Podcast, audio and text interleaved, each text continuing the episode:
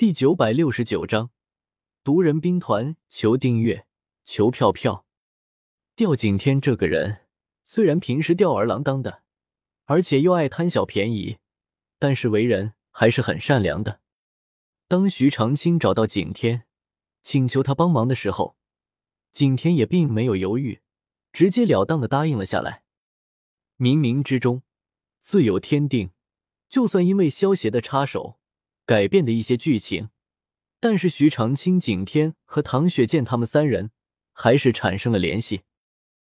夜幕降临，幽冷的月光洒落在大地之上，平添了几分肃杀之气。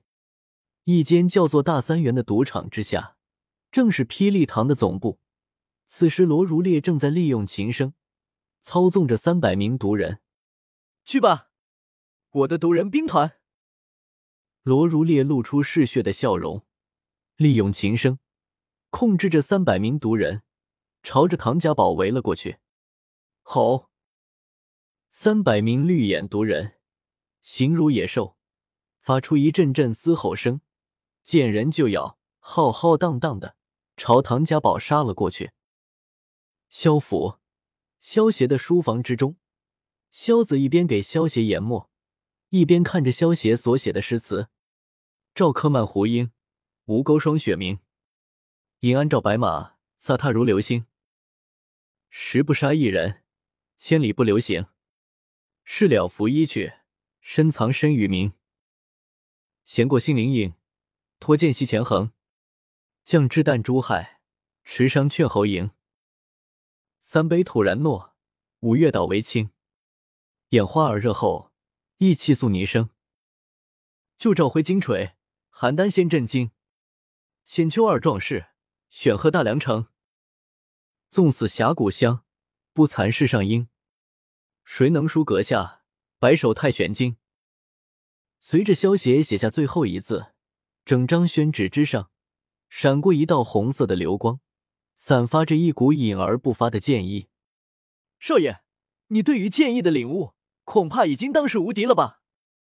萧子感受到宣纸之上那股隐而不发的剑意，忍不住感慨道：“这张宣纸之上每一个字之中的剑意都不相同，而且每一个字中的剑意都拥有斩断山河的威能。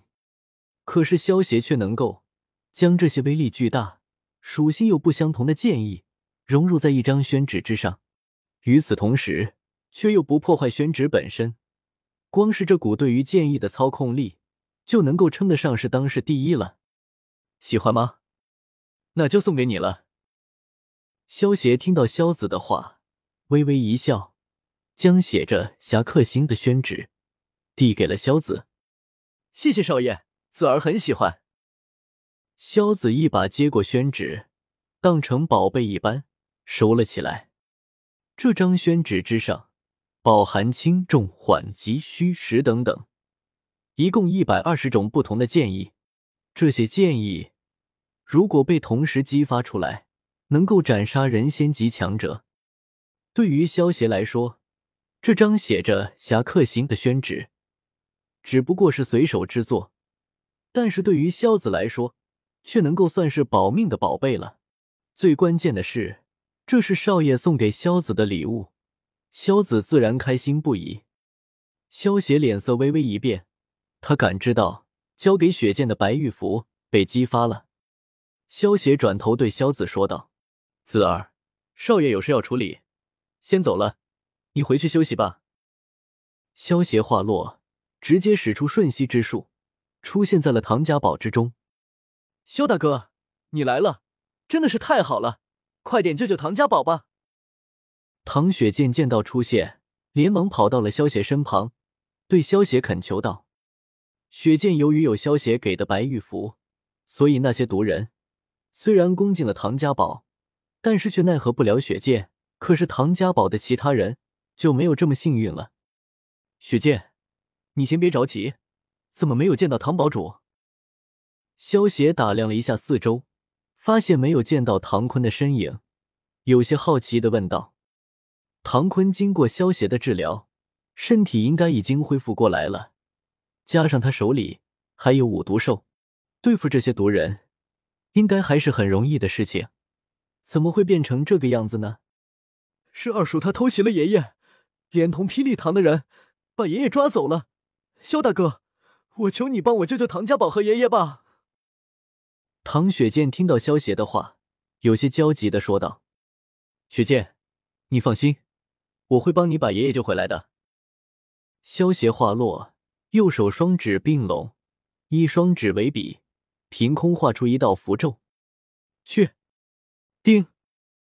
萧邪右手一挥，这道符咒瞬间飞到唐家堡的上空，紧接着爆发出一道耀眼的金光。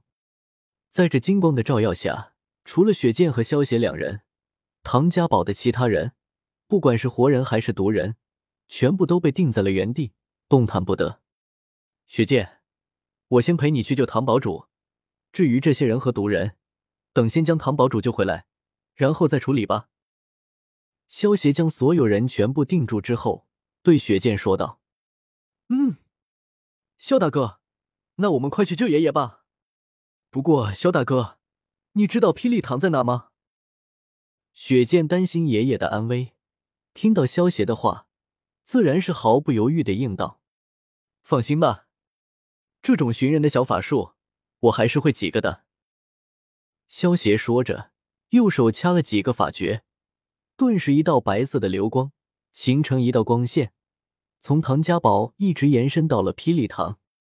好了，我们只要跟着这条线。就能够找到唐堡主了。萧邪话落，一把拉住雪剑的小手，循着这条光线追了出去。嗖嗖嗖！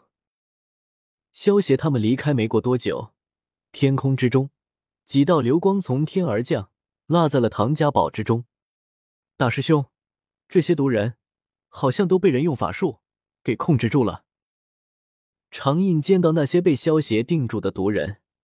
仔细观察了一下之后，有些疑惑的对徐长青说道：“徐长青见到这熟悉的一幕，点了点头道：‘如果没有猜错的话，这些毒人应该是萧公子定住的。’萧公子，难道就是大师兄？